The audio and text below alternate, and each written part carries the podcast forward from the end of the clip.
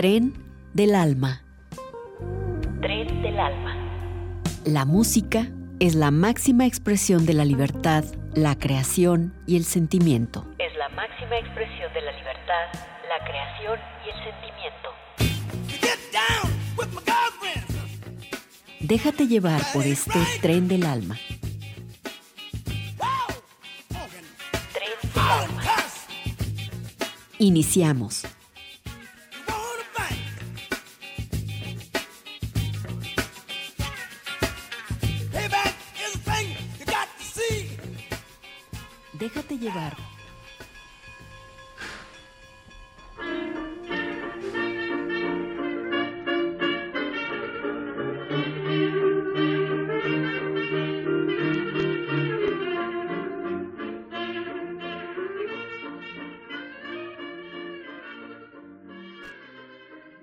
Bienvenidos a una nueva emisión de Tren del Alma. Hoy es el lunes 12 de octubre del año en curso. Eh, los saludamos con mucho gusto el maestro Sergio Rodríguez Prieto desde la ciudad de Aguascalientes y un servidor Paris Rodríguez en Guanajuato capital. Sergio, ya estoy emocionado eh, para la conversación de esta, de esta noche, hombre. Ca- cada día que pasa, cada día que tocamos, eh, conocemos más del estado del jazz, me emociona platicar contigo. Sergio, buenas noches. Buenas noches, eh, como siempre, un gusto, un placer estar en este espacio del Tren del Alma, pues eh, desarrollando esta idea, desarrollando el ejercicio de volver a narrar la historia del jazz a partir de otros elementos de información, a partir de otras, de otras apreciaciones y sobre todo con la gran oportunidad que esta diabólica tecnología nos entrega de tener a la mano eh, prácticamente los temas originales que generaron este sonido excelente que se llama jazz. Bien, eh, le recordamos, Sergio, a nuestros oyentes que esta serie de programas están disponibles en podcast a través de www.radiouniversidad.ugto.mx. Y bueno, si recién eh, nos sintonizas y de pronto te perdiste los episodios pasados, pues bueno, los tienes a disposición en la plataforma de Radio Universidad. Y aprovecho también la ocasión para eh, recordarles a los oyentes que hemos eh, platicado en emisiones pasadas sobre la influencia de Nueva Orleans en el desarrollo del jazz y creo que esta noche también vamos a tocar algunos temas al respecto, Sergio. Bueno, nos preparaste una selección compuesta por temas de San Morgan, además de los New Orleans Rhythm eh, Kings y por supuesto King Oliver. Así es. ¿Por qué tal selección? Eh, volvemos a, a- a retomar las ideas eh, con, la- con el objetivo de eh, limpiar y, y- y evidentemente clarificar algunos puntos que quedaban oscuros o que no eran precisamente los adecuados respecto de los orígenes del jazz. Ya, ya, ya explicábamos ah, algunos mm, aspectos básicos del tema del blues, algunas figuras preponderantes como Scott Joplin y Jelly Roll Morton. Ahora eh, trataremos de señalar que existe una paradoja muy importante eh, dentro de la historia del jazz, por supuesto, de que en realidad el sonido Nuevo Orleans, el, el denominado sonido Nuevo Orleans, ya no se realiza en Nueva Orleans, sino que se realiza en Chicago, se desarrolla en Chicago. Eh, lo que realmente se conoce del sonido Nueva Orleans se graba en Chicago en la década de los 20. Eh, ya habíamos dicho que esto era resultado de, la- de las problemáticas económicas que se vivían en, en Nueva Orleans y de que pues ya no había muchas oportunidades a principios de siglo y hubo una fuerte migración hacia los estados del norte entre los años de 1916 y 1919. Se calcula que haya sido al principio medio millón de afroamericanos que se encontraban en el sur y que fueron al norte. Para 1919 ya un millón de habitantes, un millón de afroamericanos se habían trasladado a, los estados del norte de la Unión Americana. Por supuesto que esta gran cantidad incluye no solamente músicos, incluye todo tipo de actividades y todo tipo de gentes con la idea de trabajar y obviamente con un poquito menos de presión por el tema racial. Así que, ¿qué podemos decir? Pues que Jelly Roll Morton abandona Nueva Orleans allá por 1908, Freddie Keepard allá por 1914, si no es que antes, Cine Beckett en 1916, Jimmy Noon en 1917, King Oliver en 1918, Kid Ory en 1919, Johnny Dawes también por 1921 y el más importante, el más relevante, el más ascendente, Louis Armstrong en 1922. Entonces, conclusión, el sonido Nuevo Orleans, el real sonido Nuevo Orleans que conocemos, no se, no se da en Nuevo Orleans, sino que se da en Chicago. Es correcto. El mejor ejemplo, sí. Por, por músicos de Nueva Orleans, precisamente, ¿no? Es lo que quería, lo quería complementar. Como bien comentaste, eh, la aportación que tuvo Jelly Roll Morton y, sus, su, su, sus colegas. sus red, sus red, hots, los Red Hots. Eh, los Red Hot Peppers. Eh, que, que, si bien eran músicos de, de Nueva Orleans, pues como bien comentas, tuvieron que emigrar a Chicago y dan vida al sonido Chicago al sonido Chicago, pero que eh, eh, todavía no tenía esa personalidad, sino poco tiempo después, y, realmente eh, cuando se desarrolla este, esta forma de hacer jazz, conocida como New Orleans, en realidad se hace en Chicago. Oye, El primer ejemplo, ¿cuál, es, ¿cuál es tu favorito? ¿Cuál prefieres? Y, dentro de todo esto, por supuesto que me, me gusta mucho algunos, muchos temas de Scott Joplin. Eh, por supuesto, como lo explicamos en la, en la, emisión anterior, me gustan varias composiciones de Jelly Roll Morton.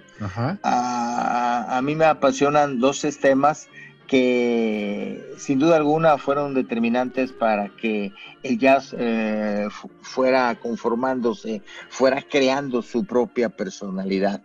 Y, dentro, dentro de, la, de, la, de la propia vida de estos músicos, por supuesto que decir que Louis Armstrong no te apasiona, decir que Louis Armstrong no te interesa o, que es un elemento menor, pues sería caer totalmente en el error. Sobre todo el primer Louis Armstrong es, es, es, es genial, es propositivo, es creativo, es, es, una voz muy importante en el desarrollo, ya no pues del, del, estilo New Orleans, sí del jazz que se va generando en la década de los 20. Oye, y que permaneció mucho. Y que de pronto tiene seguidores tanto en su faceta como hay, hay quienes lo prefieren como trompetista y otros quienes prefieren escucharlo cantar, ¿no? Es que su, su voz es muy característica, su voz es la que peculiar y, y, es la que se esperaba de un, de un músico negro. Eh, el músico negro en temas de jazz siempre tiene un paso adelante.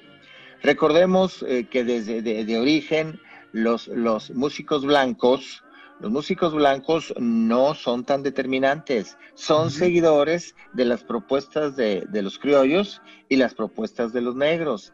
Y entonces siempre se esperaba de, del músico negro que tuviera un paso adelante. Y ese, y ese primer primer ejemplo de, destacar dentro de la, de, la, de la vida y dentro del mundo del jazz, pues sin duda fue Louis Armstrong. Ya hablaremos en la, en, la próxima emisión, nos dedicaremos a hablar ya en forma sobre la figura de Louis Armstrong.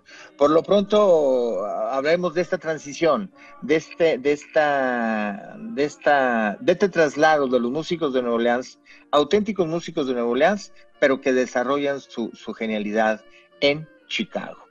El primer ejemplo de ello lo tenemos con la banda o el grupo de San Morgan. Grabaciones de 1927. Específicamente eh, los invito a escuchar tres temas. Serían los titulados eh, Stepping on the Gas, Everybody's Talking About Sammy y Mobile Stomp. Reitero, el sonido New Orleans realizado en Chicago, San Morgan.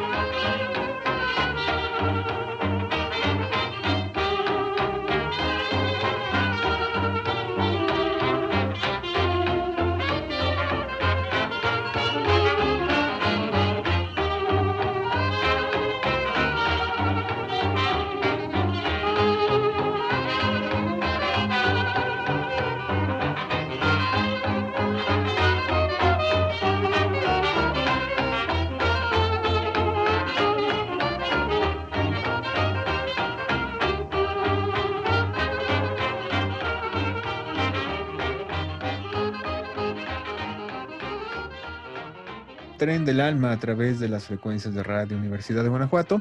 Recién escuchamos eh, la interpretación de eh, Sam eh, Morgan y compañía. Se trató de los temas Stepping on the Gas, además de Everybody's Talking About Sammy y finalmente Mobile Stomp. Sergio, pues, como bien comentas, es el sonido Nuevo Orleans desarrollado en Chicago. Un, un, un, tema, perdón, una, una, situación a destacar. Eh, no sé si se dieron cuenta al escuchar estos temas que ya, ya hay una presencia determinante del instrumento del bajo. El bajo ya viene siendo como el elemento de apoyo, como el elemento guía para que el resto de los integrantes del grupo vayan, vayan desarrollando sus aptitudes. Eh, es decir, que a partir precisamente de todo este tipo de ejercicios eh, se van dando ideas, se van dando eh, avances y se va generando ese sonido tan especial que es eh, precisamente la música de jazz. por otra parte, y, sí, por supuesto que hubo, hubo muchísimos, muchísimos músicos blancos de Nueva Orleans que, y músicos negros de Nueva Orleans que se trasladaron a Chicago. Y el mejor ejemplo, sin duda alguna, fue la Original Dixieland Jazz Band. Pero aquí hay otro punto importante.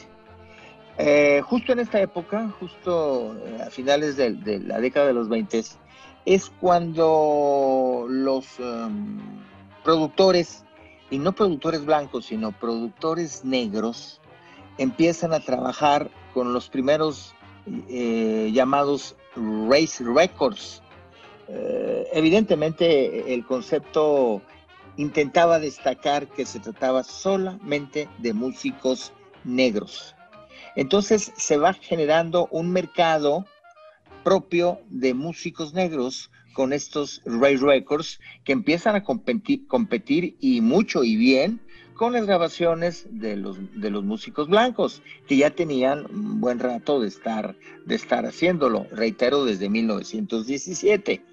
Entonces, prácticamente Chicago se convierte eh, en, una, en una ciudad en donde la creatividad de todo tipo de músicos se fue manifestando e, e, incluso la competencia discográfica fue realmente muy, muy fuerte. Estamos eh, hablando de los años que, perdón, Sergio. Todavía en los 20, todavía en los 20. Cuando recién, eh, cuando se empezaban a hacer las primeras grabaciones de jazz. Las primeras grabaciones de jazz fue en 1917, pero fue trabajada exclusivamente por músicos y grupos y grupos de, intérpretes de raza blanca.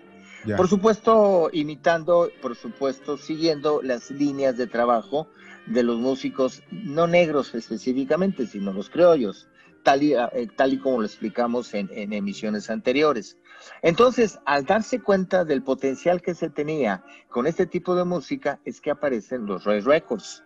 Eh, empresarios que empiezan a grabar exclusivamente, ahora sí, con músicos de raza negra. Y, se realiza una competencia importante. Y esto provoca, sin duda, que empiecen a, aparecer grupos eh, en donde trabajan negros y blancos. Aquí para la segunda mitad de la década de los 20 es que comienzan a ya a hacerse la mezcla. Ya no solamente grupos totalmente de eh, músicos negros, ya no grupos de totalmente músicos blancos, sino ya una combinación de, ambos elementos. Oye, que y el, mejor ejemplo de ello, sí. Es el caso de los New Orleans, ¿no? Rhythm Kings. Es el caso de los New Orleans Rhythm Kings, que tuvieron que llamar primero a Jelly Roll Morton para que los hiciera fuertes. Porque, por supuesto, que no tenían el potencial suficiente, la capacidad suficiente para competir ya con el trabajo que estaban haciendo los grupos negros. Eh, eh, este llamado a, Jelly Roll Morton fue cuando todavía tenía su apogeo en Chicago, ¿verdad? No cuando totalmente. Ya, No, no, no, eh, no cuando, no cuando, no, no cuando ya estaba desahuciado, ¿no? Estamos hablando de la década de los 20, cuando Jelly Roll Morton era, era prácticamente una figura. Cito, cito una frase del líder de, de los New Orleans Rings Kings eh, hacíamos todo lo posible por copiar la música de color que habíamos oído en Nueva Orleans. Eso lo dijo Paul Mares, el, líder del grupo. hacíamos lo mejor que sabíamos, pero naturalmente no éramos capaces de tocar en el auténtico estilo de color. Entonces se dieron cuenta, a fin de cuentas, los músicos blancos, que no podían ser meros copiadores, sino que podían ser generadores de nuevos sonidos, siempre y cuando tuvieran entre sus integrantes músicos criollos o músicos negros. Oye, estoy checando aquí un dato eh, en el personal que tocaban en esa, en esa ah, agrupación. en esta agrupación. Eh, me llama la curiosidad, me, llama la atención, perdón, que hay un clarinetista. Al menos eh, para, para esa época me parece que es un elemento que no tenía, no se le daba tanta importancia en el género. ¿Crees que esta razón, esta, esta razón haya sido eh, importante para que Jelly Roll Morton eh, pudiera o, accediera a tocar con ellos? Sí, porque tenía un elemento, sí, clarinete. Tenía un, sí, sí, era un elemento más de trabajo. Claro. Y, obviamente de, origen el clarinete no podía competir con la potencia sonora de los instrumentos de metal. Sobre todo Entonces, el trombón, eh, sí, sí, lógicamente de corneta, trompeta, trombón. pero León, León Ropolo que es precisamente el, clarinetista de este grupo. Eh, también, eh, precisamente, quería destacar, eh, no había muchos grupos con clarinetes y León Ropolo, a fin de cuentas, fue el, primero que le dio fuerza y le dio sonido, y sobre todo a partir de las propuestas del señor Morton. vamos a, clarificar esto con dos temas, dos temas clásicos ya. Todo mundo grabó, valga el concepto, todos los grupos que querían sonar a Nuevo Orleans, todos ellos tocaron, interpretaron los temas que, uno de los, dos de los temas que escucharemos enseguida, Tiger Rock y Libre Stable Blues. Claro, aquí los, los tendremos con la, en versiones de los ya citados uh, New Orleans Rim Kings.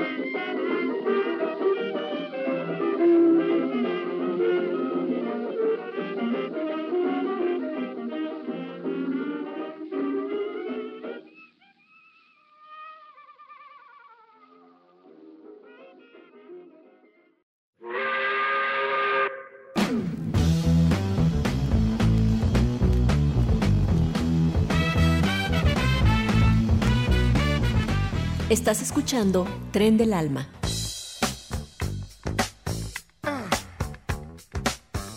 En un momento continuamos.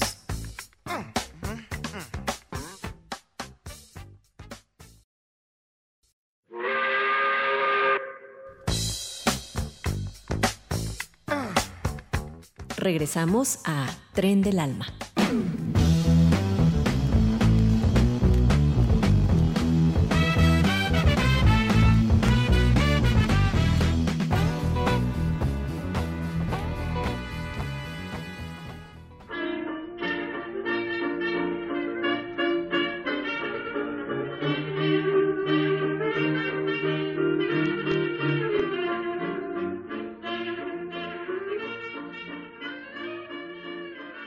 Seguimos en Tren del Alma a través de Radio Universidad de Guanajuato. Sergio Rodríguez Prieto y un servidor Paris Rodríguez los acompañamos esta noche de lunes 12 de octubre del año en curso.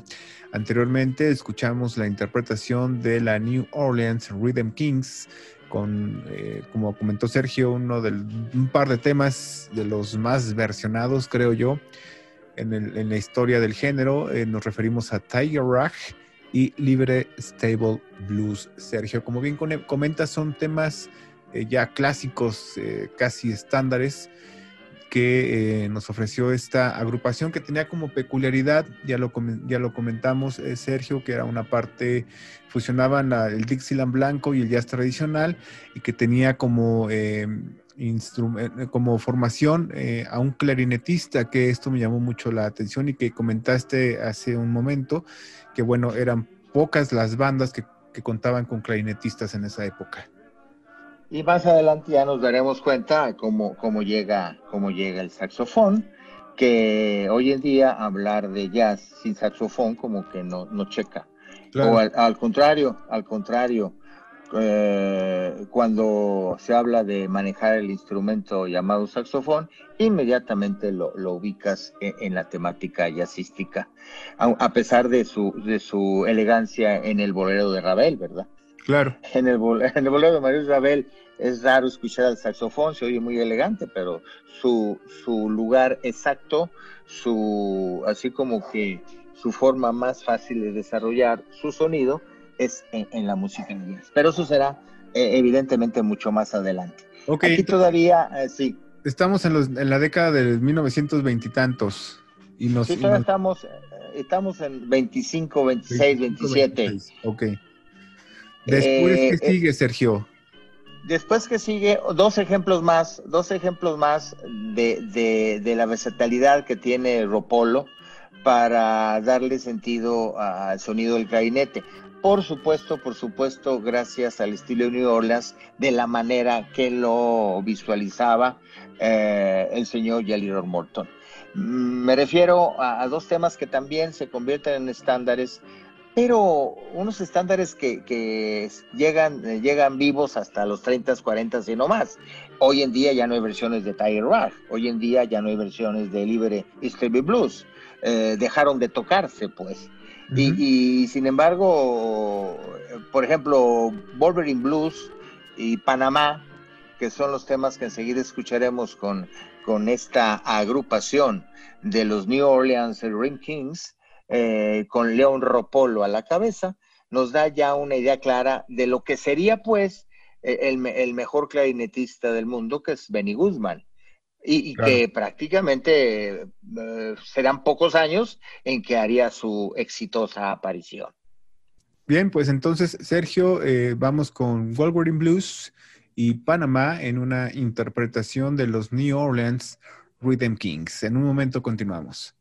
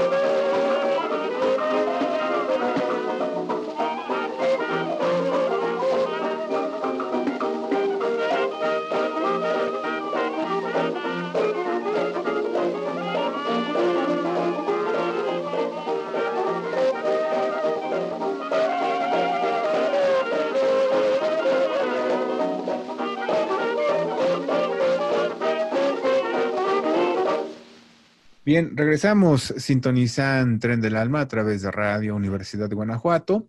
Esta noche el maestro Sergio Rodríguez Prieto nos eh, comparte una selección eh, que incluye música de San Morgan. Ya escuchamos a los New Orleans eh, Rhythm Kings, no, New Orleans Rhythm, Rhythm Kings y escucharemos a King Oliver. la importancia de que, de que King Oliver pueda incluso ser considerado también como rey de jazz es porque eh, como que King Oliver fue más fiel al sonido original de Nueva Orleans. Eh, volvemos a la misma idea, cuando, cuando el jazz estilo Nueva Orleans se comienza a destacar y se comienza a escuchar en gran forma, es el que se realiza en Chicago con las influencias de los músicos de Chicago y con las condiciones de trabajo de Chicago. Sin embargo, King Oliver, aunque se encuentra en Chicago y es un músico de origen totalmente eh, nueva orleanesco, en realidad King Oliver es un poco más fiel a los sonidos del pasado. Vamos a encontrar diferencias muy serias entre lo que ya hemos escuchado y lo que nos ofrece, lo que nos ofrece King Oliver. Sí es un cornetista, sí tiene unas grabaciones, diríamos, importantes, impresionantes. ¿Por qué? Porque respeta lo que serían los sonidos del jazz eh, puros, como pudieron, como pudieron sonar antes de que, de que se grabaran. O sea, o sea, hay una, hay una, una memoria de King Oliver importante de reproducir el sonido del jazz tal y como se generaba en Nueva Orleans antes de que se trasladara a, la ciudad de Chicago. Oye, ¿hay, Entonces, una, ¿hay una influencia entre ellos? O sea, ¿alguien influye en alguien? No tiene nada que ver con el trabajo del No tiene nada que ver. Si bien, eh, recordemos que, Morton era muy, muy, muy, ay Dios, como decíamos la vez pasada, era, aparte de fanfarrón, era muy metiche y andaba en todos lados y quería destacar en todos los sentidos y, se, relacionaba con todos los músicos y, e influía o quería influir en todos los músicos. Y King Oliver eh, como que se resistía, se resistía porque era más fiel al sonido Nuevo Orleans al grado tal que nos daremos cuenta eh, con los temas que escucharemos enseguida, dos específicos, Snake Rag y King Porter Stomp, en donde la corneta de King Oliver es, es muy agresiva, es, es incluso hasta rasposa, es muy elemental, por así decirlo. No es tan cuidado su sonido, no es tan fino su sonido. Así como sale, así sonaba o pretendía que nos diéramos cuenta que así sonaba originalmente el jazz en Orleans. Bien, pues escuchemos entonces a King Oliver con los temas eh, Snake, Snake Rag. Snake Rag y posteriormente King Porter Stomp. Porter Stomp.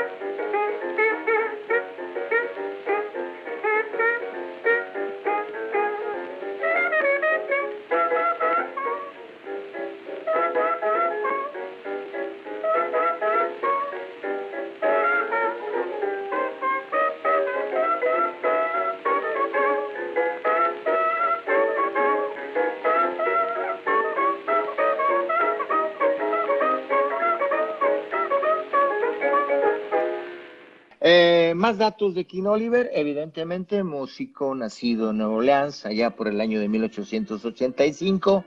Eh, King Oliver sí creció en aquel periodo en donde ya teníamos las bandas en la calle, aquellas bandas míticas, aquellos, aquellos grupos que hacían los funerales eh, de, manera festiva, el Mardi Gras en, sus orígenes, pues de eso se alimentó el señor, el señor King Oliver.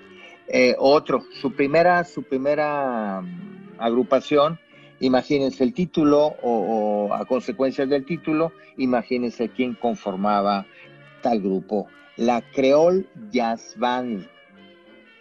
Por supuesto que estamos hablando de músicos más criollos que negros. Y, por supuesto, eh, los resultados tenían que ser un tantito diferentes, un poco diferentes a lo que se estaba a lo que estaban haciendo los diversos grupos allá allá en Chicago.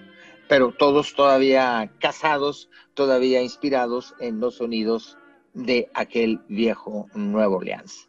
Eh, Working, Working Man Blues y New Orleans Stomp también son muestras de este gran trabajo que hizo King Oliver con su Creole Jazz Band. Música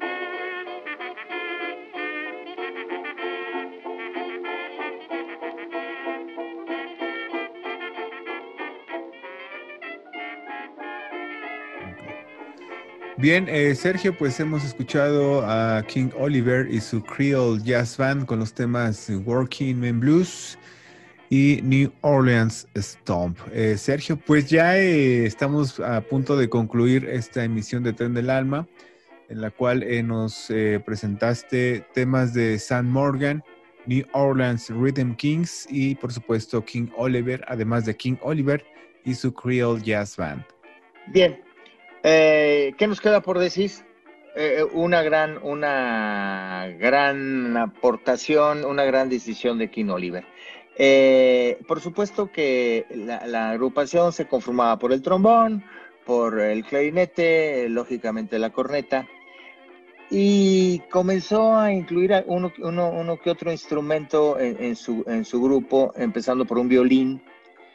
por supuesto que no tuvo éxito, y la primera vez que, invitó a un saxofonista, que tampoco tuvo ningún éxito, pero tuvo sí la gran, la gran, el gran acierto de eh, tener dos, dos cornetistas en su grupo.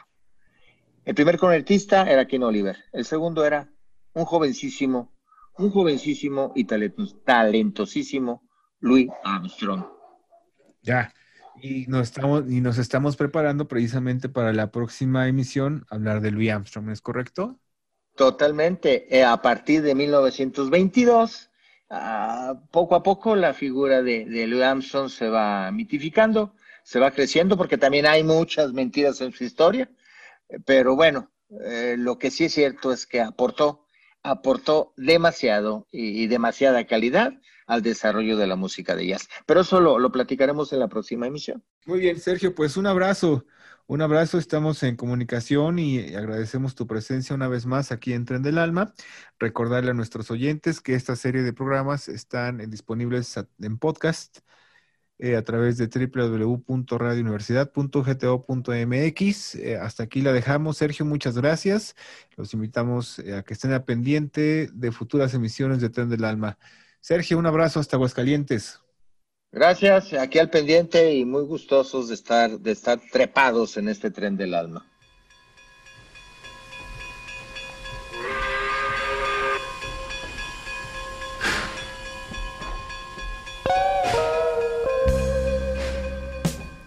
Tren del alma.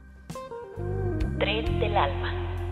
La música es la máxima expresión de la libertad la creación y el sentimiento. Es la máxima expresión de la libertad, la creación y el sentimiento. Déjate llevar por este tren del alma. Tren del alma. Hasta la próxima emisión.